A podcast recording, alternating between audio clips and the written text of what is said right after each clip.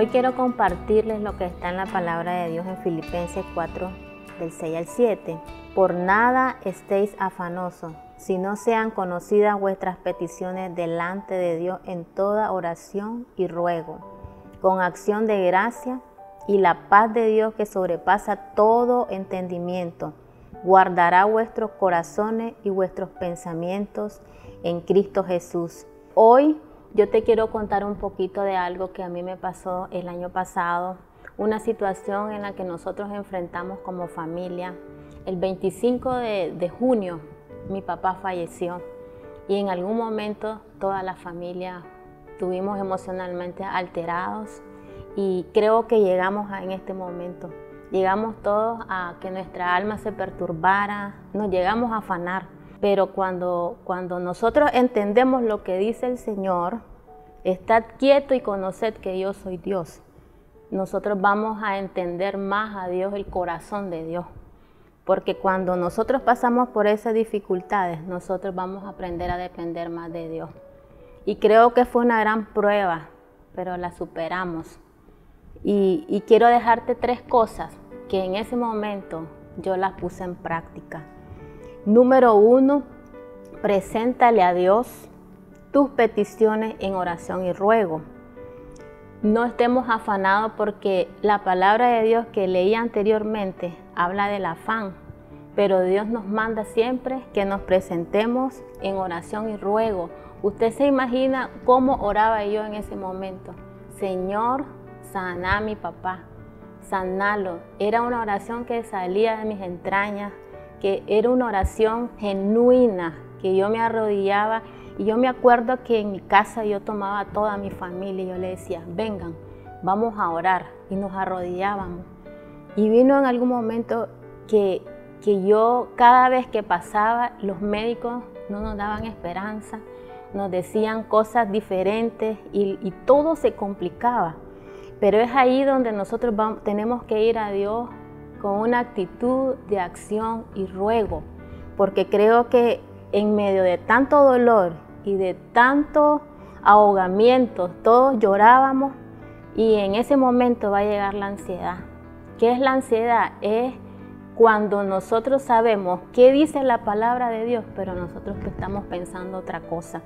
Lloramos, nos ponemos tristes, no, no, no, nos ponemos a, a veces, muchas veces va a venir queja tenemos que tener cuidado en no entrar en queja en el Señor.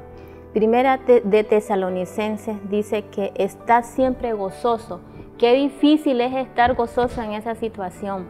Pero yo recuerdo que el Señor me decía, gózate, gózate, gózate en mi presencia.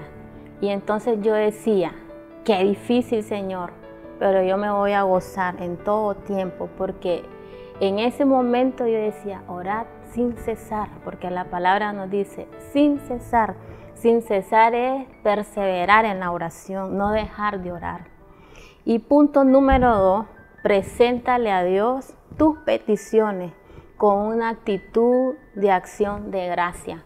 En ese momento, yo, la verdad, humanamente uno no quiere decir nada, pero verdaderamente yo pude ver cómo el Señor me fortaleció, fortaleció a mi esposo, fortaleció a mi mamá, a mis hermanas. Y, yo le decía a ella, démosle gracias a Dios por los 65 años que Dios nos permitió tener a nuestro papá. No seamos egoístas, ya el tiempo de Él llegó, dejémoslo ir, soltémoslo y entreguémoselo a Dios. Porque yo creo que en todo momento nosotros tenemos que tener una actitud de acción de gracia, no solamente en los momentos buenos, sino que también en los momentos difíciles. Nosotros tenemos que tener una actitud de agradecimiento.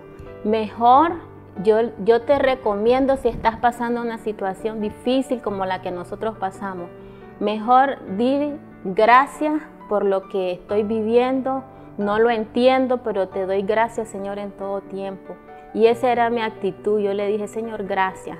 Gracias porque mi papá fue un buen papá y lo voy a recordar como esa persona, como ese papá amoroso y responsable que siempre fue.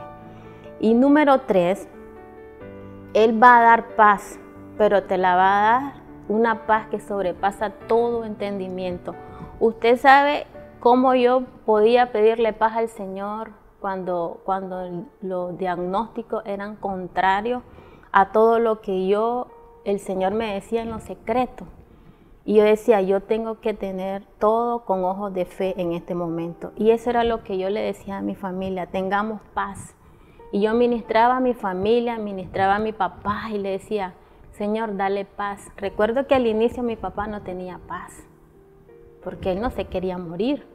Pero a medida que fue pasando el tiempo, el Señor lo fue ministrando. Y lo más lindo de todo esto es que se arregló con el Señor y ese fue con Cristo.